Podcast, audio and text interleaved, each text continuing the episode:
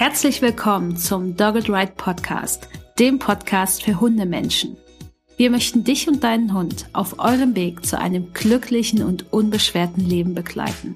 Deshalb trainieren wir dich, damit du weißt, wie du mit deinem Hund umgehst. Du wirst Probleme erkennen, verstehen und lösen können. Denn wir sind uns sicher, dass du und dein Hund alles gemeinsam schaffen könnt.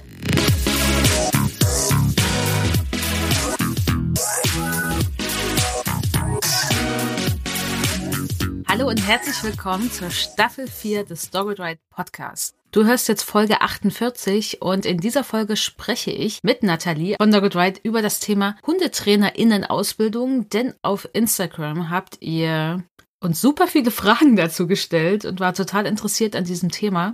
Deswegen haben wir uns diese Fragen genommen und machen dazu jetzt eine Podcast-Folge. Und wenn ihr auch mal Fragen schicken wollt zu Podcast-Folgen oder mehr über uns wissen wollt, dann folgt uns doch einfach auf Instagram. Da findet ihr uns einfach unter Dogged Ride. Da gehen wir auch öfter live. Und wir freuen uns, euch da zu sehen, eure Fragen zu lesen. Und ja, ich würde sagen, was soll ich sagen? Ich bin Uli von Dogged Ride. ihr kennt mich vielleicht, wahrscheinlich. Ansonsten ist jetzt noch Natalie mit dabei, denn ich wollte die Folge nicht alleine machen, denn Natalie hat bei der ATN ihre Hundetrainerinnen-Ausbildung gemacht und deswegen fand ich das ganz toll, dass sie gesagt hat, dass sie jetzt hier mit dabei ist. Also hallo Nathalie. Hallo. Ich würde sagen, wir starten dann gleich mit den Fragen. Und die erste Frage ist, die du vielleicht auch hast, wenn du jetzt die Folge hörst. Zu welchen HundetrainerInnen Ausbildung würden wir jetzt raten oder welche würden wir empfehlen? Und wenn wir jetzt neue Trainerinnen bei Dogged Ride suchen oder Trainees, dann geben wir immer an, dass sie entweder bei Kumkane eine Ausbildung gemacht haben sollten, bei Kumkane Familiari in der Schweiz, geht natürlich auch, bei der ATN AG oder noch bei der IHK, also die Ausbildung zur Hundeerzieherin und Verhaltensberaterin bei der IHK. Das sind so die Ausbildungen, wo ich jetzt sage, die decken die Basics oder auch mehr als die Basics ab. Bei der ATN gibt es ja auch verschiedene Ausbildungen. Da äh, kannst du ja gleich nochmal was dazu erzählen, Nathalie. Aber das sind so die, wo ich sage, da bekommt ihr einen guten Grundstein. Bei Kumkane ist es mehr als ein Grundstein, finde ich. Zumindest für die Sachen, die jetzt für uns bei Dogged Ride im Training relevant sind, nämlich, dass wir viel am Hundeverhalten, am problematischen Hundeverhalten trainieren und Menschen da unterstützen. Was mir dann noch wichtig ist, wenn ihr so eine Ausbildung macht, wäre es meistens ganz gut, wenn ihr vielleicht dann noch ein paar mehr Seminare noch besucht zu Themen, wo ihr vielleicht noch ein bisschen tiefer einsteigen wollt. Es kommt einfach ein bisschen drauf an, wo ihr auch im Bereich Hundetraining unterwegs sein wollt, aber dazu komme ich noch. Deswegen, Nathalie, vielleicht kannst du ja mal berichten, weil du ja bei der ATN die Hundetrainerin-Ausbildung gemacht hast. Vanessa von Dogged Ride macht da ja die Ausbildung zur Hundeverhaltensberatung. Genau, sie macht Verhaltensberatung. Genau. genau, vielleicht kannst du ja mal erklären, was vielleicht der Unterschied ist und wieso die Ausbildung bei der ATN war. Und nein, wir arbeiten nicht mit der ATN zusammen und nein, kein Sponsoring oder irgendwas. ATN, aber wenn du Interesse hast, ne? Weißt, wo du uns findest. Ja, ich hatte damals, als ich mich entscheiden musste, ein bisschen geschwankt zwischen, mache ich jetzt die Ausbildung bei der Kumkane oder mache ich sie bei der ATN. Und ich gebe euch jetzt einfach mal die Gründe, warum ich mich für die ATN entschieden habe. Zum einen war es einen ganz kleinen Ticken günstiger. Das macht halt einen großen Unterschied. Und dann kommt ja noch dazu, man hat ja Praxisseminare und die sind bei Kumkane doch manchmal eher im Süden von Deutschland angelegt. Und bei der ATN findet man auch mal was im Norden von Deutschland. Und das macht, ich war, habe damals in Mecklenburg-Vorpommern gelebt, es hat schon großen Unterschied gemacht, weil es kommen ja immer diese Fahrtkostennummer dazu, es kommen auch die Preise für die Hotels und Übernachtungen einfach immer dazu und es hat einfach für mich einen großen Unterschied gemacht, auch zeitlich, weil auch so, wenn man in Hamburg ein Seminar macht, muss man natürlich, hat man halt drei Tage, da verbringt man da letztendlich, also mit Anreise und Abreise und das frisst halt viel Zeit und zu dem Zeitpunkt habe ich auch noch Vollzeit gearbeitet, 40 Stunden. Das wäre für mich anders nicht machbar gewesen, da hätte ich immer Urlaub machen, nehmen müssen. Und dann fand ich das bei der ATN dann doch auch noch ganz schön, dass es halt noch relativ offen ist. Man hat sehr, sehr viele verschiedene Menschen, von denen man lernen darf. Und die, ich glaube, die Schwerpunkte sind da so ein bisschen ähnlich tatsächlich. Was noch dazu kommt, ist halt die Ausbildung zur Hundetrainerin. Bezieht sich erstmal sehr viel auf die ganzen Basic, wie lernen Hunde, wie baut man eine Hundeschule auf, das gehört auch dazu, Kommunikation es überschneidet sich so ein bisschen mit der Verhaltensberatung. Nur dass halt oft Hundetraining ein bisschen mehr in die Richtung geht, typische Hundeschule und die Ausbildung zur Verhaltensberatung ein bisschen mehr den Fokus auf ja, so Problemverhalten und ähnliches legt und man da noch ein bisschen tiefer in so Funktionen des Gehirns und so reingeht. Das habe ich mich mal überprüft, was welche Skripte sich jetzt da wirklich unterscheiden und welche nicht. Und das sind oft diese ganzen tiefgehenden Sachen. Nichtsdestotrotz hat man auch bei der Hundetraining, Ausbildung, Angstverhalten, Aggressionsverhalten, Putpflegeverhalten, diese ganzen Geschichten noch mit dazu. Ernährung ist auch mit drinne. Man kann das ja auch so machen, dass man erst Hundetrainerin macht sozusagen und dann äh, in die Verhaltensberatung zu, einsteigt, einfach indem man halt bei der RTN weitermacht und die Verhaltensberatung noch hinten dran hängt oder indem man einfach so wie ich dann halt ganz viele Seminare belegt, die nochmal so ein bisschen tiefer in das Thema reingehen, das man interessiert. Letztendlich lernt man bei beiden Ausbildungen genug, um mit Problemverhalten umgehen zu können. Genau. Und warum ich dann auch Hundetraining zuerst gemacht habe und nicht Verhaltensberatung. Die Praxisseminare, die sind bei der Ausbildung zur Hundetrainerin dabei, aber nicht bei der Verhaltensberatung. Ich glaube, man kann, ich glaube, du kannst ja aber bei der Verhaltensberatung kannst du auch so dazu buchen, dass da auch Richtig, genau. Praxis mit dabei ist. Also es ist, ja, es überschneidet sich extrem. Man genau. kann es dazu buchen, dann kommt man nachher auf das gleiche Geld im Endeffekt wieder raus bei beiden sozusagen. Also es ist ein bisschen, es überschneidet sich tatsächlich sehr. Ich habe mich damals beraten lassen da am Telefon, hatte auch gefragt, kann ich beides gleichzeitig machen? Im Nachhinein habe ich erfahren, ja. Damals hieß es nein, sonst hätte ich, glaube ich, wirklich beides gleichzeitig gemacht. Würde ich mich mit dem heutigen Wissen nochmal entscheiden müssen und in welche Richtung ich eigentlich gehe und was mich so ein bisschen interessiert an der ja, Hundeerziehung, Hundetraining, würde ich mich wahrscheinlich für die Verhaltensberatung mit Praxisseminaren entscheiden aber letztendlich, äh, ich glaube, der Unterschied ist jetzt auch nicht so groß. Genau, also ihr findet bei der ATN das zum Beispiel auch sehr schön alles online, dass ihr einfach schauen könnt, was haben die, weil die haben nicht nur das Hundetraining und Verhaltensberatung, die haben da auch noch, ich sag mal, was Spezielleres, wenn ihr das braucht, äh, auch zum Thema Katze und so weiter. Das Schöne, was, was ich bei der ATN gut finde und weswegen ich eigentlich auch Menschen bevorzuge, die ich zu Dr. Dwight hole, die bei der ATN waren und ne, deswegen macht auch Vanessa Dutt die Verhaltensberatungsausbildung, dass da einfach viele, viele ReferentInnen dabei sind, die wirklich super gute Trainerinnen sind. Muss ich einfach so sagen. Wie Gerd Schreiber, Diana Timmermann, Ines Scheuerdinger, Nerina Auperle, Gerrit Stephan. Und ich habe wahrscheinlich jetzt auch noch ein paar vergessen. Das heißt, da sind wirklich gute Menschen, von denen ihr was lernen könnt dabei. Menschen, die dort, ja, euch ausbilden. Und ich kenne die alle persönlich. Ich weiß alle, dass die wirklich gute Trainerinnen sind. Die haben wirklich, wirklich was drauf. Und mir ist einfach wichtig, dass natürlich Leute zu Dogged Ride kommen, die wirklich ein richtig stabiles Fundament haben und ja, wissen, wie ein Hund lernt, wissen, wie sie mit Menschen umgehen können, wissen, wie sie trainieren können. Es gab nämlich auch die Frage, ob bei diesen Ausbildungen der positive Blick auf den Hund vermittelt wird oder Strafen. Äh, und in der Theorie solltet ihr wissen, was Strafe ist. In der Lerntheorie. Ihr solltet auch in der Theorie wissen, wie man Hunde vielleicht strafen könnte. Betonung liegt auf könnte, weil natürlich solltet ihr das verstehen, diese Dinge. HundetrainerInnen-Ausbildung, die ich jetzt hier vielleicht nicht nenne, die haben das vielleicht manchmal nicht so drauf, diese Lerntheorie wirklich gut zu vermitteln. Und deswegen ist mir sowas wichtig, dass die Basis halt stimmt. Das heißt, wichtig ist, dass ihr wirklich viel, viel, viel lernt. Lerntheorie, Hundeverhalten, Kommunikation, Ausdrucksverhalten, und so weiter. Wie, was ist Stress? Wie, was passiert im Hundegehirn? Und es sind ja tausend Trillionen Sachen, die ihr da lernen könnt. Praktisch sollte der Umgang bei der Ausbildung darlegen, dass, zumindest für uns jetzt bei Dogged Ride, könnt ihr auch anders sehen, dass natürlich vorwiegend mit positiver Verstärkung trainiert wird vorwiegend und dass ihr einfach nur wisst, wie man mit allen Quadranten der Lerntheorie arbeiten könnt und sie auch einsetzt, aber der Fokus sollte auf positive Verstärkung legen. Ausbildungen, die jetzt sagen, wir bringen dir nur alles über positive Verstärkung bei und machen nur das, da würde ich mich schon fragen, mh, hm, nee, das geht nicht, denn es gibt einfach Dinge, die wir tun, die sind vielleicht gut gemeint und ich will vielleicht, dass es positive Verstärkung ist, ist es aber nicht, weil es beim Hund eben anders ankommt und das entscheidet ja das Hundegehirn. Und deswegen ist es wichtig, dass da nicht so getan wird, als wäre das alles nur nett und positiv, denn das kann es ja gar nicht sein. Und ihr solltet lernen, was es eben nicht ist. Und deswegen ist es auch wichtig, dass dann klar benannt wird, okay, diese Maßnahme am Hund geht jetzt eher in die Richtung und in die. Und nicht, ja, das ist alles ganz, ganz nett und alles ganz toll, aber ja, ist es vielleicht dann am Ende doch nicht.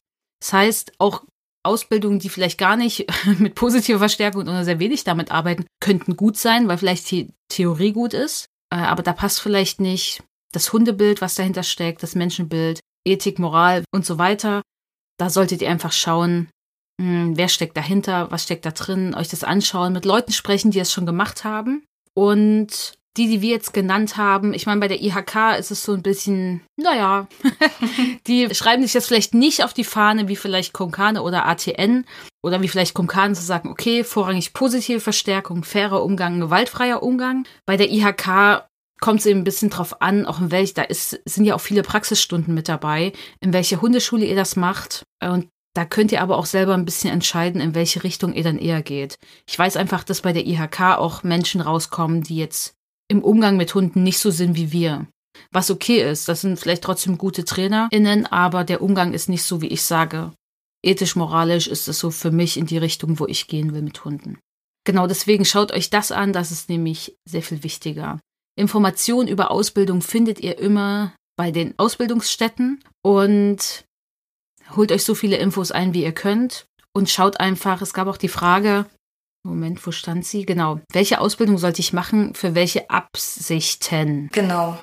Ja, ich denke, da kann ich ganz gut auch noch was dazu sagen. Man muss äh, sich erstmal auch mal überlegen, es gibt ja nicht nur die Ausbildung für HundetrainerInnen, sondern es gibt noch ganz viele verschiedene Sachen. Und ich denke, das Wichtigste, was ihr euch fragen müsst, bevor ihr HundetrainerInnen werden wollt, ist, was wollt ihr eigentlich genau damit machen? Wollt ihr nur mit Hunden arbeiten, vielleicht im Tierheim? Oder wollt ihr wirklich mit Menschen arbeiten? Weil das ist relativ wichtig und manchmal hat man mal immer wieder so Leute in der Ausbildung, die sagen, oder die Frage kommt tatsächlich in vielen Seminaren so oft, warum sitzt ihr hier? Und dann kommt mich meistens die Rüge, wenn die Antwort so ein bisschen unpassend ist. Viele sagen dann nämlich so, ach, ich, ich finde Hunde so toll und ich kann nicht so viel mit Menschen anfangen und deswegen möchte ich Hundetrainerin werden vorsichtig. Ihr arbeitet viel, viel mehr mit Menschen als mit den Hunden. Es gibt Hunde im Training, die habe ich noch nie angefasst. So. Und das ist manchmal auch gut, wenn man nicht so unbedingt groß sich mit dem Hund beschäftigt, weil ihr müsst euch mit den Menschen beschäftigen. Ihr müsst die Menschen mögen. Ihr müsst es mögen, mit denen zu arbeiten und einfach mit denen zu kommunizieren. Das ist halt wirklich, wirklich, wirklich, wirklich wichtig. Und dann gibt's halt einfach nochmal die Frage, was genau wollt ihr eigentlich? Wollt ihr am Problemverhalten arbeiten? Ich hatte auch Menschen in der Ausbildung, die gesagt haben, hey, ich möchte aber diesen einen Hundesport machen und ich möchte danach auch Sporthundetrainerin werden. Und da macht es dann natürlich Sinn, Hundetrainerin zu werden und nicht jetzt zum Beispiel Verhaltensberaterin, weil das bringt ihr gar nichts. Sie hat überhaupt gar kein Interesse an Problemverhalten. Wenn ich gesagt habe, okay, ich möchte mich aber eigentlich viel lieber auf Problemverhalten konzentrieren, weil ich bin sehr schnell überfordert, wenn ich irgendwelche Tricks Hunden beibringen will. Ich kann mir das absolut nicht merken. Ich muss mich dann nochmal kurz konzentrieren, wie das jetzt ging. Und das ist, macht mir auch gar keinen Spaß. Von daher, mich, mich interessieren halt Verhaltensprobleme und ihr müsst halt schauen, was ihr wollt. Und wenn ihr wirklich nur mit Hunden arbeiten wollt, dann besteht halt die Möglichkeit, entweder ihr geht ins Tierheim oder ihr schaut, ob ihr nicht lieber Physiotherapie macht, weil dann habt ihr doch eher nochmal mehr mit Hunden zu tun als den Menschen. Oder zum Beispiel, ihr macht eine Ausbildung als Dogwalker-In. Das passt halt da auch ganz gut, wenn man nur mit Hunden arbeiten möchte und nicht mit dem Menschen. Oder natürlich auch so Tiertraining fürs Fernsehen. Genau. Ist natürlich auch eine Option. Oder wissenschaftliches Tiertraining. Das gibt's ja auch. Ich hatte mal eine Stellenanzeige gesehen aus Österreich, wo man die Hunde so ein bisschen, das klingt jetzt sehr krass, für Tierversuche vorbereiten musste, aber es ging gar nicht um jetzt Kosmetika oder Le äh, Lebensmittel oder was auch immer, sondern es ging eher darum, wollten rausfinden, was können Hunde leisten für diese für diese Richtung, eher zu schauen, wie funktionieren die Sinne, wie funktioniert der Hund innen drin so. Also das war jetzt nicht so. Die wollten tatsächlich auch die Ausbildung von der ATN oder Kumkane haben. Also es ging nicht um den Hunden Schmerzen zuzufügen oder sowas. Genau, also das ist ein ganz, ganz wichtiger Punkt. Äh, ihr müsst es auch lieben, dass Menschen vielleicht nicht genau das machen, was ihr sagt. ja. Eine gewisse Ambiguitätstoleranz ist da ganz, ganz wichtig. Zumindest ist sie ganz hilfreich. Und man muss halt auch damit leben, dass vor Dingen am Anfang des Trainings ihr müsst immer davon ausgehen, die Menschen wissen noch gar nicht so viel und die wissen manchmal gar nicht, dass das, was sie da gemacht haben, vorher mit den Hunden, falsch ist. Und da muss man halt einfach nett, freundlich, offen reagieren und den Leute ganz freundlich und langsam erklären, warum das vielleicht nicht funktioniert oder sie langsam von selber draufkommen lassen. Es kommt so ein bisschen drauf an. Ähm, in der Regel schaffen das Menschen auch sehr gut, dass sie dann verstehen, okay, Moment, wenn ich das ja damals so gemacht habe, dann war ja das Ergebnis, ja, deswegen machen wir es auch nicht mehr. Also das ist auch ganz wichtig, dass man da so ein bisschen sehr, erstmal sehr tolerant ist, wenn die Menschen entsprechend mit den Sachen ankommen, mit denen sie halt vorher gearbeitet haben. Die sind halt nicht immer schön. Aber dafür sind sie ja dann hier. Dann gab es die Frage, wo gewaltfreie Ausbildungen angeboten werden und bei Comcana und ATN seid ihr da erstmal an der richtigen Adresse. Für kleinere AnbieterInnen von Ausbildung können wir jetzt gar nicht sprechen, weil es gibt mittler, es, es darf ja jeder da draußen eine Hundetrainerin-Ausbildung anbieten. So. Wenn du Hundetrainerin bist und du hast den Paragraph 11 durch dein Veterinäramt, dann darfst du das eigentlich tun. Dann kannst du das einfach in die freie Marktwirtschaft rausgehen, verkaufen und das eben durchziehen. Da kommt keiner und fragt nach, da kommt auch niemand und checkt da irgendwas. Also theoretisch darfst du das. Und am Ende gibst du den Zettel und gibst dir ein Zertifikat. Ne? Das hat alles eher nicht so die größte Bedeutung, ehrlich gesagt, weil es gibt ja keine Stellen, die was überprüfen. Zumindest kenne ich da keine. Also hier in Deutschland. In Österreich zum Beispiel könnt ihr ja Kynologie studieren. Sowas gibt's hier nicht. Deswegen müsst ihr halt, schaut euch das einfach an. Und ATN und Kumkane sind halt auch schon länger am Markt und gerade ATN, dahinter steckt ja auch ein System. Und das ist ja auch manchmal ganz wichtig, dass ihr euch darauf verlassen könnt auch, dass die Ausbildung stattfindet, dass die Ausbildung durchgeführt wird, dass die Ausbildung bei Zeiten wie einer Pandemie nicht einfach irgendwie verfällt, sondern dass ihr dann weitermachen könnt dass ihr da auch AnsprechpartnerInnen habt und dass das natürlich auch alles logistisch funktioniert. Und Nathalie meinte ja auch schon, mit die Seminare bei der ATN sind halt gut verteilt. Und darauf solltet ihr vielleicht auch achten. Es gab ja auch noch die Frage nach diesem finanziellen Aspekt. Wie habt ihr das finanziert? Äh, wie war das bei dir, Nathalie? Du hast ja schon gesagt, du warst da äh, eh noch Vollzeit angestellt. Richtig, dadurch habe ich es finanziert. Ich habe extrem günstig gewohnt wir haben nur 400 Euro Miete gezahlt, zu zweit wohlgemerkt. Und dann waren die 200 Euro im Monat für die ATN jetzt auch nicht so das größte Problem. Also ein bisschen zurückgesteckt und Vollzeit gearbeitet und es dann dadurch finanziert. Ihr müsst aber halt auch mal schauen, man kann auch doppelt bezahlen bei der ATN, dass man schneller sozusagen fertig wird. Sage ich euch aber gleich, funktioniert nicht mit einem Vollzeitjob. Wirklich nicht. Dafür ist das alles ein bisschen sonst zu viel. Ich meine, gut, wenn ihr nichts anderes mehr macht, aber dann werdet ihr wahrscheinlich auch nicht mehr mit dem Hund raus können. Solche Sachen. Und was andere haben das gemacht, die hatten einfach einen Partner oder eine Partnerin, die sie entsprechend unterstützen konnte. Das ist natürlich super, wenn das so funktioniert. Dann kann man sich voll und ganz darauf konzentrieren. Und dann müsst ihr mal schauen, wenn ihr Glück habt und ihr geht mal zum Arbeitsamt. Es gibt, ich habe das öfter mitbekommen, es gibt ein paar Arbeitsämter, die das durchaus finanzieren als Ausbildung. Und dann auch ganz wichtig, wenn ihr eure Steuererklärung macht, beratet euch da mit jemandem, der Ahnung hat, also eine Steuerberaterin, ein Steuerberater, dass ihr da entsprechend das vielleicht von der Steuer absetzen könnt. Das kann auch sehr viel helfen. Genau, weil es wurde gefragt, gibt es da so ein BAföG? Nein, sowas gibt's nicht. Da das ja alles so, es sind ja am Ende private Anbieterinnen, die es machen. Der da jetzt keine staatliche schulische Ausbildung oder irgendwas in die Richtung. Und deswegen gibt's natürlich auch da kein BAföG. Ich habe das damals so finanziert, dass ich, äh, ich hatte eine Auszahlung von irgendeiner so seltsamen DDR-Versicherung damals, die meine Eltern abgeschlossen hatten, als ich ein Baby war. Keine Ahnung, was das war. Das war irgendwie schräg. Das wurde ausgezahlt, wenn man ein bestimmtes Alter erreicht hatte. Oder man hätte vorher geheiratet, was ich damals nicht getan habe. Und davon habe ich das finanziert und habe dann auch noch sehr, sehr viele Seminare dann besucht, auch in der Zeit der Ausbildung. Und ja, das war halt das, ne? Hatte einen Nebenjob, noch studiert. Das Studium habe ich dann ja abgebrochen, kurz vor Schluss, äh, wegen Burnout. Und dann habe ich mich selbstständig gemacht und habe dann weitergearbeitet. Aber es gibt natürlich auch noch die Möglichkeit, zum Beispiel im Land Brandenburg gibt es die Möglichkeit, wenn ihr eh schon ein Unternehmen habt oder selbstständig seid, dann könnt ihr für weitere, also Weiterbildungen, zum Beispiel bei der Investitionsbank des Landes Brandenburg, das beantragen, dass das bezuschusst wird bis zu 80 Prozent je nachdem, wie groß euer Unternehmen ist, sagen, wir mal, ihr seid selbstständig, ist nur eine Person, dann bis zu 80 Prozent. Ihr müsst nur nachweisen, dass euch das weiterbringt, Anträge stellen natürlich und danach auch viele, viele Anträge ausfüllen. Aber dann erhaltet ihr danach das Geld, also 80 Prozent, wenn das noch so ist, wie es vor ein paar Jahren war, zurück. Das ist natürlich auch eine Option. Aber das geht halt nur, wenn ihr eh schon selbstständig seid. Oder es wenn ihr irgendwo angestellt seid, kann das auch euer Arbeitgeberin für euch beantragen. Aber ich weiß nicht, ob euer Arbeitgeberin Interesse daran hat, euch eine Hundetrainerin-Ausbildung zu finanzieren. Kommt drauf an, wo ihr tätig seid. Aber das geht auch. Das heißt, ihr müsst halt schon schauen, dass ihr das selber finanziert. Aber die meisten Ausbildungen sind so angelegt, dass sie nebenbei machbar sind. Also neben dem Angestelltenverhältnis, weil so mhm. natürlich die meisten Menschen einsteigen. Ich würde auch wirklich schaut, dass ihr vielleicht nicht 40 Stunden arbeitet, weil vor allem, wenn ihr das zeitlich jetzt sehr knackig in den zwei Jahren durchziehen wollt, ich habe auch länger gebraucht als die zwei Jahre, das ist echt anstrengend und da bleibt nicht mehr viel Zeit für anderes. Also so eine 30-Stunden-Stelle ist das schon ein bisschen angenehmer, wenn es halt machbar ist für euch natürlich. Ne? Genau. Ich hatte jetzt noch den Punkt, hm, welche zusätzlichen Ausbildungen könnten denn sinnvoll sein, wenn ich im Hundetraining arbeite? Denn bei mir, bei Dogged Ride ist mir einfach wichtig, dass ich meinen Trainerinnen dann ermögliche, noch eine Ausbildung in eine andere Richtung zu machen. Zum Beispiel Natalie macht gerade eine Coaching-Ausbildung, ist da gerade so in den letzten Zügen, kurz vor der Prüfung. Oh Gott, nein, nicht das böse Wort. Äh, weil es einfach wichtig ist im Umgang mit Menschen. Weil als Trainerin werdet ihr, ihr werdet nur etwas für den Hund und den Menschen verändern können, wenn ihr mit den Menschen zusammenarbeitet.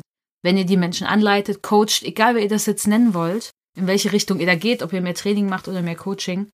Aber es ist nicht der Hund. Und deswegen ist Hundetraining auch eigentlich super anspruchsvoll, weil ihr mit immer zwei Lebewesen arbeitet, die nicht 100% gleich sind. Ihr arbeitet mit dem Hund und dem Menschen und ihr müsst beides irgendwie können. Und es ist, dem Hund etwas beizubringen, geht manchmal schneller als einem Menschen und manchmal natürlich auch andersrum, je nachdem. Und das ist zum Beispiel das, was ich sehr wichtig finde oder was halt für mich auch der Qualitätsanspruch ist jetzt beim Training bei Dogged Riot, dass sowas auch noch gemacht wird. Aber damit solltet ihr vielleicht nicht anfangen. Also eine Coaching-Ausbildung, eine reine Coaching-Ausbildung, egal in welche Richtung jetzt, systemisch, NLP, was auch immer, Wingwave Coaching, bringt euch natürlich nichts über Hunde bei. Und dann fehlt natürlich da ein großer Aspekt. Und deswegen, der Start wäre für mich eine Trainerin-Ausbildung, zum Beispiel bei der ATN. Und dann, dann danach im Anschluss, nicht parallel, außer ihr habt alle Zeit der Welt und auch die finanziellen Möglichkeiten, dann ist das natürlich möglich. Und dann im Anschluss, vielleicht wenn schon ein bisschen Erfahrung natürlich auch im Training da ist, dann eine Coaching-Ausbildung oder eine Trainerin-Ausbildung eurer Wahl, wenn ihr sagt, okay, das ist noch was, was ich gerne hätte. Weil es kann auch sein, dass wenn ihr eine Trainerin-Ausbildung macht im Hundetraining, im Hundetrainingsbereich, dass ihr merkt, krass, eigentlich würde ich lieber Dogwalking machen. Und dann bringt euch natürlich auch fürs Dogwalking die Hundetrainerin-Ausbildung sicherlich sehr, sehr viel, ne? weil Nathalie hat auch ein Jahr Dogwalking gemacht und ich denke, dass Dogwalking ist schon super hilfreich fürs Hundetraining an Erfahrung, aber die Ausbildung war natürlich auch für sie dann hilfreich in dem Moment im Umgang mit den Hunden. Und deswegen fangt erstmal eine Sache an, schaut, was euch möglich ist und natürlich so die ATN, die bietet und auch Kumkane, Ratenzahlung ist ja auch möglich. Es ist aber natürlich trotzdem privilegiert, äh, solche privaten Ausbildungen zu absolvieren. Das steht absolut fest. Nathalie, kannst du vielleicht nochmal sagen, worauf die Leute jetzt achten sollen, wenn sie ihre Ausbildungsstätte auswählen? Genau. Du hattest ja gesagt, die ATN schreibt sich das mit dem positiven Training auf die Flagge. Tatsächlich nicht ganz. Die halten sich relativ neutral. Nur in der Ausbildung wird schon definitiv klar, warum Strafe im Training keinen Sinn macht. Ja, aber die, die Auswahl der TrainerInnen, die dabei sind, ist halt schon sehr eindeutig. aber an sich ist es neutral gehalten, erstmal im Skript. Und der Rest kommt dann dazu. Und das hatte mich dann doch noch ein bisschen angesprochen, weil ich dachte, da bekomme ich einen Gesamtüberblick. Ich gehe davon aus, der wird bei Konkane sehr, sehr ähnlich sein. Aber damals dachte ich halt, okay, bei der ATN bekomme ich einmal so richtig so alles. Dann hat man bei der ATN noch viel mehr Möglichkeiten, Sachen zu kombinieren. Das fand ich sehr gut. Und dann natürlich, wie gesagt, ich war in Mecklenburg-Vorpommern. Ich wollte nicht unbedingt immer nach Bayern für die Praxisseminare. Deswegen war das für mich dann auch sehr, sehr wichtig. Und also dieses äh, gemeinsame, die ganzen Studiengänge haben oft auch Skripte, die sich überschneiden. Das heißt, bei der Ernährung ist man auch mit Katzenmenschen durchaus zusammen und hat da Zoom-Meetings. Oder ich hatte auch mal ein Seminar zum wissenschaftlichen Tiertraining. Das war jetzt nicht nur Hundetraining. Und da war ich zusammen mit welchen, die Meerschweinchen und Lamas gemacht haben. Das war auch ganz spannend. Oder halt auch die von der therapeutischen Arbeit mit Tieren. Die hat, trifft man auch immer mal. Und das ist tatsächlich immer sehr interessant, wenn man diese ganzen Aspekte mal kennenlernt. Das fand ich eigentlich sehr schön, weil dadurch hatte ich auch schöne Kontakte und man hat immer noch mal einen ganz anderen Blick auf gewisse Dinge. Also mein Highlight ist immer noch das eine also zu Corona-Hochzeiten, als wir sehr viele Lockdowns hatten letztes Jahr, war das tatsächlich so, dass die ATN vier Stunden lange Meetings über den Tag so angeboten hat. Das war total toll. Und da waren wirklich alle gemischt zusammen. Und da hatte ich dann so, ging es um Kommunikation und ich war mit, ich bin irgendwie mit den ganzen Katzenmenschen in einer Gruppe gelandet und das war sehr süß, weil wir uns erstmal sortieren mussten, über welche Probleme wir da jetzt reden. Und wie wir Problemverhalten kommunizieren und sowas. Und es ist natürlich teilweise ein bisschen sehr unterschiedlich. Weil so Menschen mit Katzen, andere, ist ein bisschen anders als die Menschen mit Hunden. Also sowas fand ich einfach immer super interessant. Da lernt man auch sehr viel. Es gab dann noch die Frage, ob es Dachverbände gibt äh, mit bestimmten Gütekriterien oder Standards. Und äh, ja, es gibt Berufsverbände. Es gibt zum Beispiel, ich glaube, der größte ist der BHV in Deutschland. Dann gibt's den IBH, da bin ich Mitglied, äh, der Internationale Berufsverband für HundetrainerInnen und HundeunternehmerInnen. Und dann gibt's natürlich, es gibt noch andere Berufsverbände, noch einige. Und da gibt's natürlich noch Trainieren statt Dominieren. Das ist mehr ein Netzwerk als jetzt ein Berufsverband oder ein Dachverband. Ich bin im IBH, weil der IBH sich den respektvollen, empathischen und individuellen Umgang mit Hund-Mensch-Teams verschrieben hat, eine gewaltfreie Ausbildung und Betreuung, weil da können natürlich auch DogwalkerInnen drin sein, auf Basis positive Verstärkung im Blick hat und auch, dass ständige Weiterbildung gefordert werden und dass auch die Weiterbildung auf wissenschaftlich fundierten Fachwissen beruhen. Und ja, da bin ich dabei, weil das wirklich ganz eindeutig ausgerichtet ist im Umgang. Da wird auch klar gemacht, was ist ein respektvoller, empathischer Umgang. Also das wird ganz, ganz äh, eindeutig geklärt. Das ist zum Beispiel auch bei Trainieren statt Dominieren der Fall. Auch da ist halt ganz klar gemacht, okay, was ist okay, was ist nicht okay. Und nochmal kurz zu den Ausbildungen. Ihr müsst keine Ausbildung machen, wo ihr seht, wie Hunde mit einem Leinenruck durch die Gegend gezogen werden. Das braucht ihr nicht, um zu verstehen, wie sowas funktioniert. Da reicht es, wenn ihr Lerntheorie mit Praxisbeispielen bekommt, also Beispielen in der Theorie natürlich, aber eben aus der Praxis, wie das funktioniert. Aber ihr müsst nicht sehen, wie das geht, wie Menschen Hunde, ich nenne es jetzt einfach mal quälen oder ihnen wehtun, um zu verstehen, wie das funktioniert. Äh, nee. Dafür kann man auch einfach Fernsehen gucken. Ja, oder man kann sich es einfach vorstellen. Also das muss man nicht einmal sehen, das muss man auch nicht gemacht haben, um es zu verstehen, dass das doof ist. Also das sind ja Sachen, da müsst ihr halt sagen, welchen Umgang möchte ich mit Hunden. Nur, dass das jetzt nicht so klingt wie, sucht euch was, was ganz breit aufgestellt ist, wo ihr alles gezeigt bekommt und dann könnt ihr auswählen. Könnt ihr machen, aber würde ich jetzt persönlich nicht machen. Denn ich wollte ja zum Kokane, weil ich eben wusste, okay, das ist total logisch, was die machen. Total logisch. Weil das mit dem Hund und seinem Gehirn funktioniert. Aber es ist nett. Ich muss dem Hund nicht Schaden zufügen. Ich kann nett zum Hund sein. Total nett. 100% nett. Die ganze Zeit. Und trotzdem kann ich trainieren. Das funktioniert auch wirklich. Das war mir damals wichtig, weil ich meine, vor elf Jahren war noch ein bisschen eine andere Zeit im Training. Und das ist auch, äh, da kommen wir auch nochmal zu der Frage, muss ich eine Trainerin-Ausbildung machen, um mit meinem Problemhund zu trainieren? Oder wäre das eine gute Idee, das zu tun? Ne, ich habe einen Hund, der ist sehr problematisch, ich will dem helfen, ich will sein Verhalten ändern. Also mache ich jetzt eine Hundetrainerin-Ausbildung und dann kann ich mit dem trainieren. Und damals, vor ich gar nicht, elf, ne, zwölf Jahren eher, habe ich das gemacht. Ich habe es getan, Nathalie hat es ja auch getan. Äh, aber vor zwölf Jahren sah die, ich finde, die Hundeschulwelt noch ein bisschen anders aus.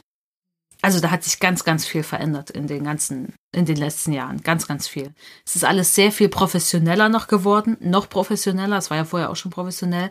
Und es gibt so, so viel, viel mehr wirklich so krass gut ausgebildete TrainerInnen, die sehr, sehr gut mit Verhaltensproblemen umgehen können, die euch anleiten können. Das fand ich, war damals im Osten Deutschlands, wo ich ja immer noch bin, nur an einer anderen Stelle. Das war damals echt rar. Und da hatte ich schon Glück, dass es überhaupt was gab, was nett war zu Hunden.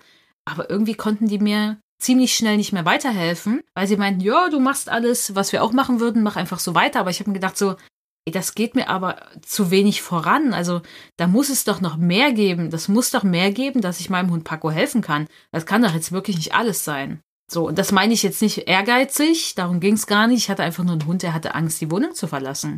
Und ich dachte mir, es muss doch mehr geben, dass ich diesem Hund helfen kann so kann doch dieser Hund nicht leben und so kann ich nicht mit dem Hund zusammenleben. Und dann äh, kam plötzlich Kumkane und ich dachte so, wow, yo, genau, das möchte ich lernen. Und das hat mir natürlich sehr geholfen mit meinem Hund. Ich würde euch aber nicht empfehlen, das so zu machen. es ist ein bisschen lang, der Weg. Es ist ein Umweg, es ist ein Umweg, ja. Definitiv, ja. Das habe ich später auch gemerkt. Mir ging es ja auch erstmal so darum, meiner Hündin helfen zu können. Aber ich wollte auch gleichzeitig noch mehr wissen und außerdem fand ich die Vorstellung auch total schön, als Trainerin für Menschen mit Hund zu arbeiten. Ja, wenn ihr, wer, wer, wer das möchte, sollte auch die Ausbildung natürlich genau, machen. Genau, richtig. Aber, aber der erste Schritt war wirklich, weil ich dachte, okay, irgendwie komme ich mit meiner Hündin so nicht weiter, aber ich hätte vielleicht doch mal, also wenn man das schon allein das, den finanziellen Aufwand vergleicht, einfach mal fünf bis sechs Mal mehr bezahlt, um am gleichen Punkt anzulangen. Und theoretisch auch langsamer, ne? Das kommt noch Definitiv, dazu. ja. Weil wir, genau, bei der ATN fangt ihr mit Ethologie an. Das bringt euch nichts, wenn, da, wenn euer Hund die Nachbarskatze fressen will. Erstmal nicht so viel. Außer, dass ihr versteht, wo es herkommt, ja. Also es dauert einfach, bis ihr auch an den Punkt kommt, wo ihr vielleicht auch praktisch Dinge lernt in der Umsetzung und die auch macht. Weil da kommt natürlich super viel Theorie und die Theorie ist super wichtig. Nur für manche Menschen bringt das erstmal nichts. Und manche Menschen wollen sich auch gar nicht durch diese ganze Theorie kauen, bevor sie an Dinge kommen, äh, die vielleicht wirklich dann zur Veränderung führen, die sie wirklich umsetzen können. Und das kommt eben auch darauf an, was ihr für ein Lerntyp seid. Was euch natürlich in der Ausbildung fehlt ganz oft, ist die Begleitung von einer Trainerin, die vielleicht eins zu eins mit euch auch an diesem Problem mit eurem Hund trainiert und euch auch da begleitet in irgendeiner Form. Also im Endeffekt bekommt ihr viel, was ihr dann natürlich wieder ganz alleine umsetzt. Klar, bei der ATN habt ihr vielleicht Praxisseminare, nehmt vielleicht euren Hund mal mit. Ist ja so, Nathalie, oder? Ja, genau. Stell ich mir das Wobei richtig ich das vor, ja. nie gemacht habe mit Jobi. Ah, also, und dann kann es vielleicht sein, dass ihr da natürlich ein bisschen persönlichen Input bekommt, aber das ist natürlich auch eine Situation, da sind ja auch noch andere TrainerInnen, da sind auch noch andere Hunde. Also das ist halt auch kein 1 zu 1 Training. Und was immer für mich das größte Thema ist, was schwierig ist, ihr seid involviert mit euren Emotionen, mit eurem Hund. Das ist was ganz Persönliches. Das macht einen auch manchmal ein bisschen blind vor manchen Sachen. Und deswegen, also ich habe mich dann immer auch noch trainieren lassen mit meinem eigenen ja. Hund, weil es was anderes ist. Ihr seid nicht die objektive Trainerin, die es vielleicht voll drauf hat. Ihr seid die Privatperson Uli, die ihre eigenen Themen damit bringt, ihre eigene Geschichte mit dem Hund hat, ihre eigenen Zweifel hat, Ängste, was auch immer, Frustration. Und da hilft euch dann oft die Trainerin-Ausbildung an manchen Stellen dann auch nicht weiter. Weil da, da denkt ihr euch auch so, ja, ich kenne ja diese ganzen Signale hier, Entspannungssignal, das, Geschirrgriff da. Aber ihr macht es vielleicht in dem Moment, wo ihr es bräuchtet, nicht. Aus welchen Gründen auch immer. Und dann bringt euch das auch nichts, das alles zu wissen. Deswegen, je nachdem, wenn ihr Trainerin werden wollt, dann macht die Ausbildung. Klar, nutzt das auch für euren Hund. Aber was ihr auch nicht denken sollt, ist, wenn ihr irgendwann mal Hundetrainerin seid und den ganzen Tag euch mit Hundetraining zu beschäftigen, dass ihr dann vielleicht noch immer Bock habt, das auch alles mit eurem Hund zu machen. Müsst ihr auch nicht. Manchmal will man dann auch eine Pause zu Hause. das ging dann mir so. Aber da war ja das Thema mit Paco auch schon echt alles easy. Ich habe da nur noch das Notwendige gemacht, also das, was wirklich wichtig war. Deswegen finde ich auch einsame Spaziergänge immer noch schön, weil dann habe ich auch meine Ruhe. Aber da müsst ihr halt auch schauen, auch wie motiviert seid ihr dann, das auch mit eurem Hund umzusetzen? Manchmal hilft, also ich bin so ein Typ, wenn ich weiß, ich möchte was machen und was verändern, dann kaufe ich mir eine Trainerin, eine Coachin oder sowas ein, sage ich jetzt einfach mal, weil ich dann weiß, wenn ich das jetzt mache, ich investiere da Geld oder ich lasse mich beraten, ich lasse mich coachen, dann setze ich das auch um. Weil dann bin ich auch motiviert, das zu machen. Weil ich weiß, ich muss noch vor jemand Rechenschaft ablegen.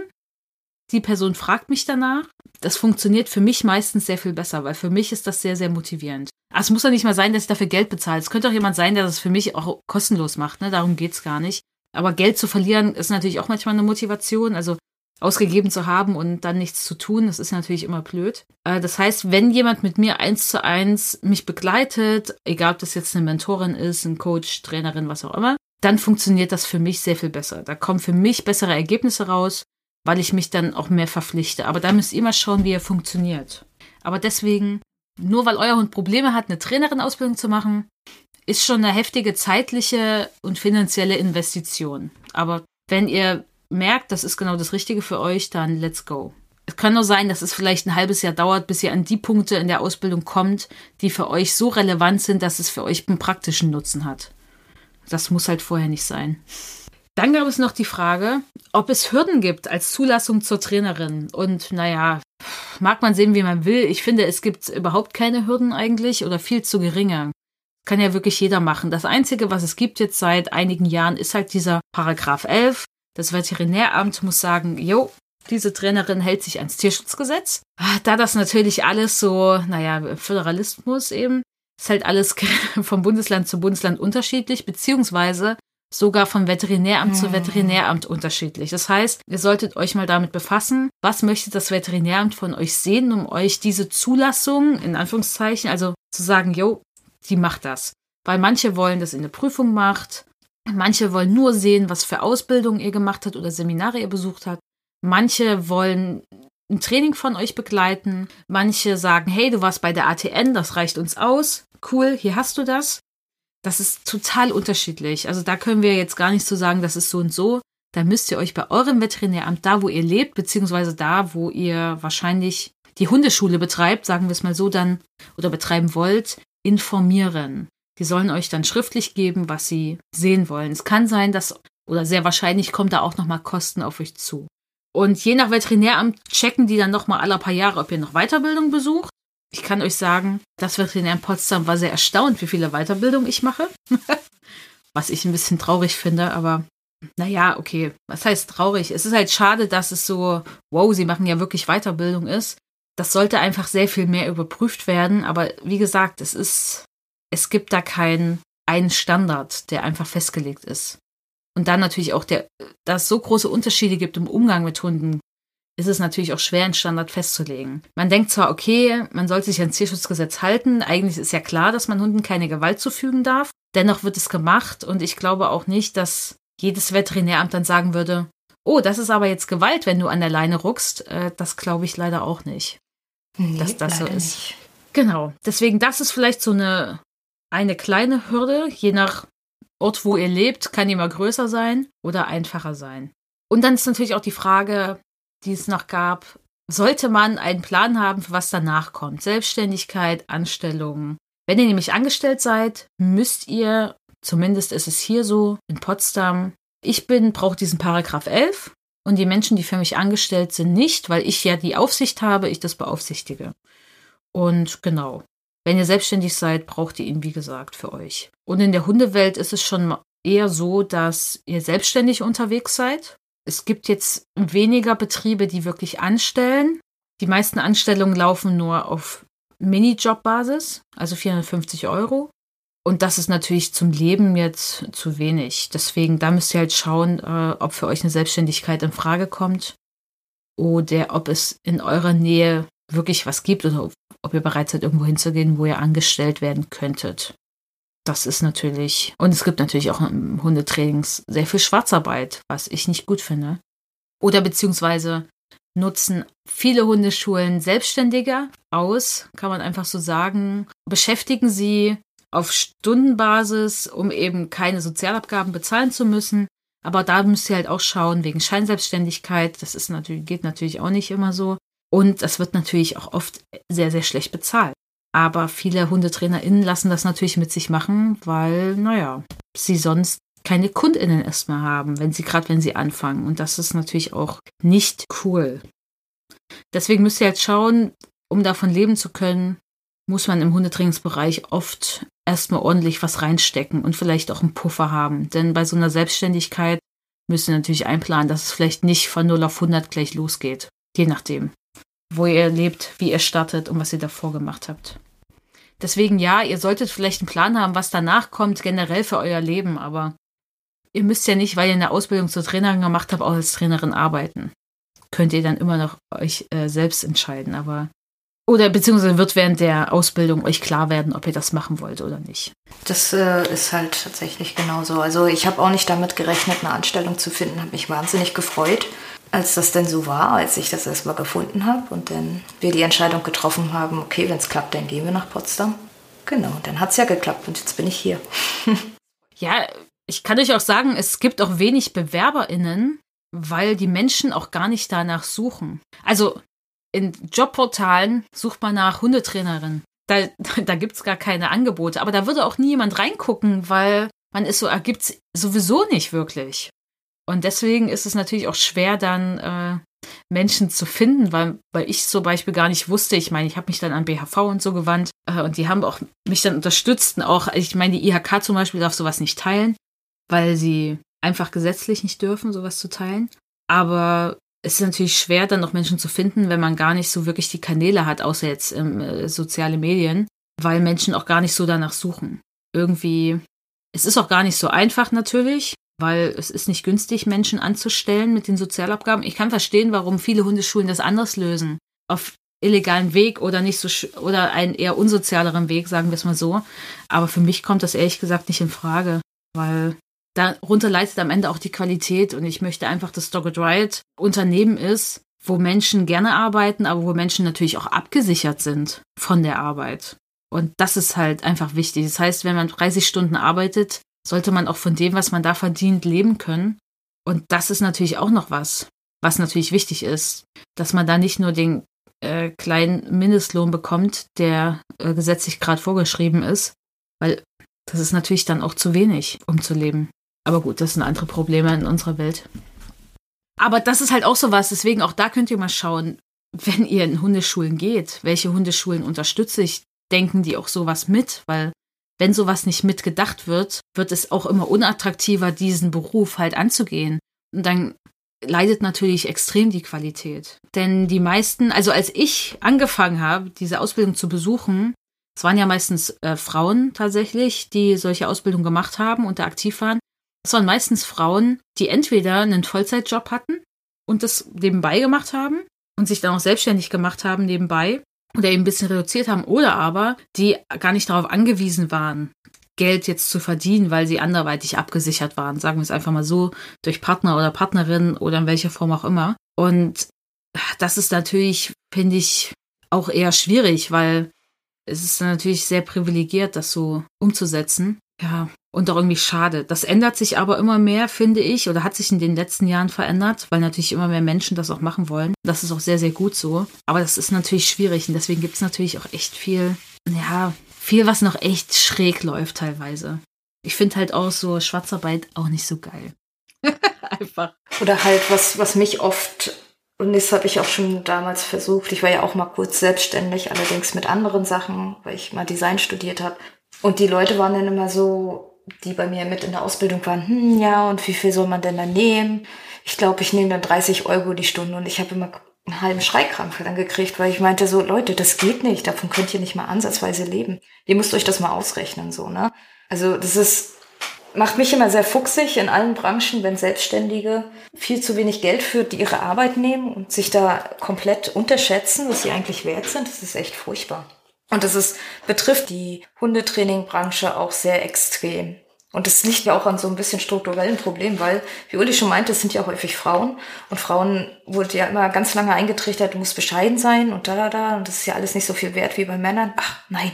Dadurch kommt es halt zustande, dass die Preise halt einfach immer noch relativ niedrig sind. Und äh, ganz oft halt auch so niedrig angeboten werden, dass es halt überhaupt gar keinen Sinn macht. Und dann, dann ganz oft immer die Entscheidung für Hundetraining über den Preis getroffen wird, was dann sehr schade ist. Ja, jetzt denkt ihr auch vielleicht auch 30 Euro pro Stunde, hahaha, wenn mir das jemand geben würde, cool. Aber es ist ja nicht nur eine Stunde heute.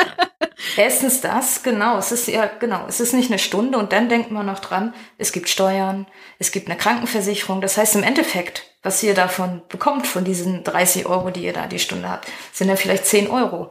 Ja, super. 10 Euro die Stunde, das ähm, habt ihr vielleicht 60 Euro am Tag. Versucht mal davon vielleicht eure Miete zu bezahlen und alles. Also das ist ist es halt nicht, und wie Uli schon sagte, das ist immer mehr Zeit. Ne?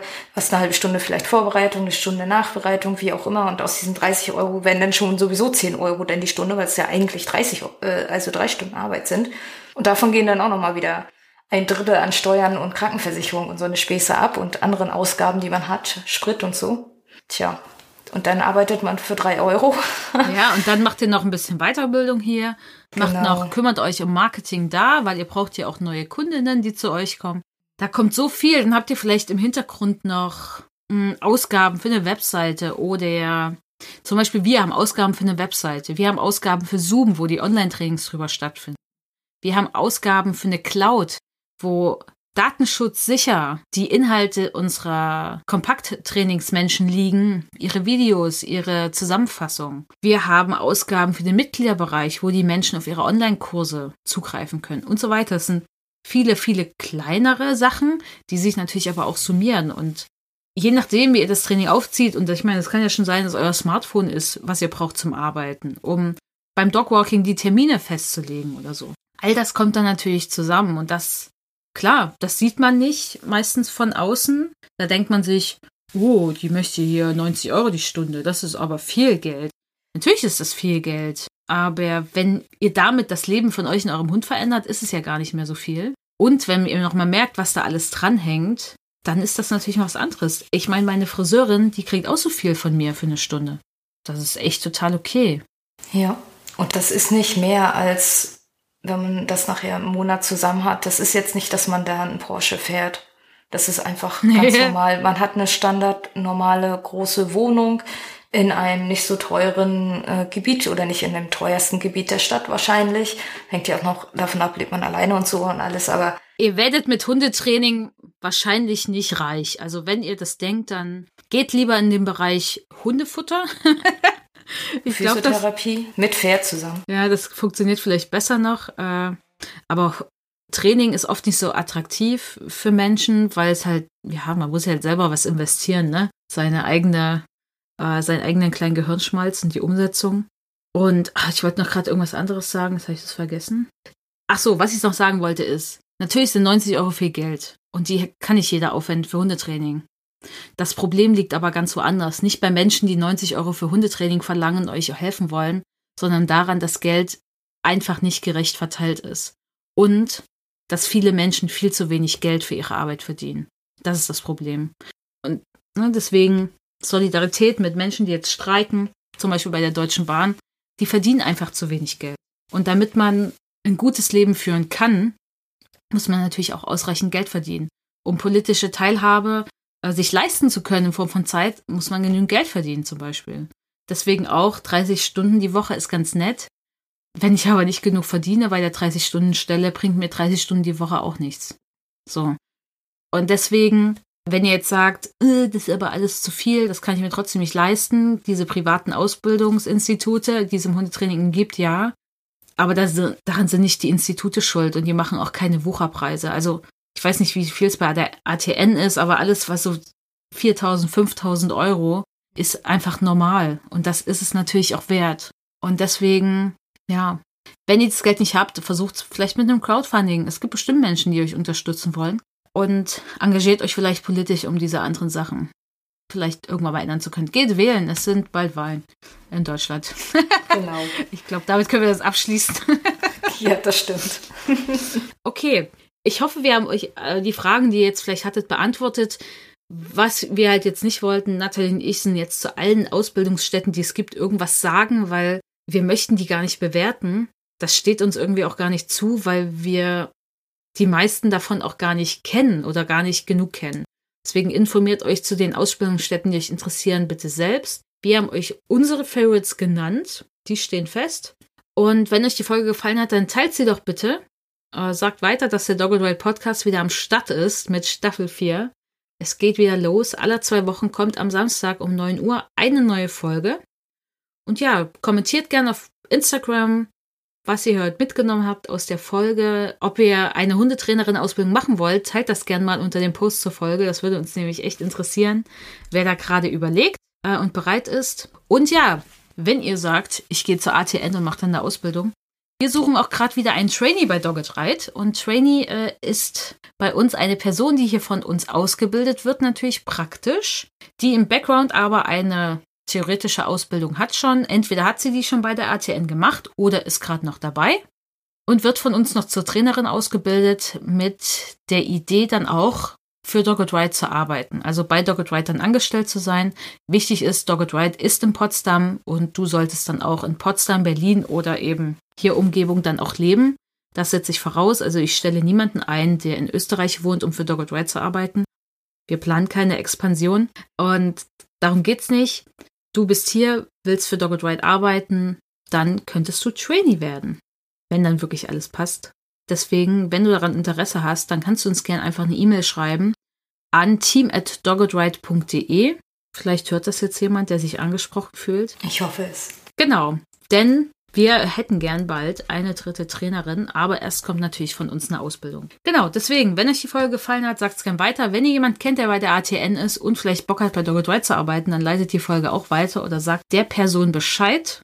Ja, und dann wünschen wir euch alles Gute und hoffen, dass ihr beim nächsten Mal auch wieder einschaltet, denn wir planen coole, coole Sachen. Ja, Ich bin schon gespannt auf die vierte Staffel. oh ja, ich auch. Viele spannende Themen. Genau. Okay, dann bis bald, würde ich sagen. Ciao. Tschüss. Das war der Dogged Ride Podcast. Der Podcast für Hundemenschen. Wir möchten dich und deinen Hund auf eurem Weg zu einem glücklichen und unbeschwerten Leben begleiten. Deshalb trainieren wir dich, damit du weißt, wie du mit deinem Hund umgehst. Du wirst Probleme erkennen, verstehen und lösen können. Denn wir sind uns sicher, dass du und dein Hund alles gemeinsam schaffen könnt.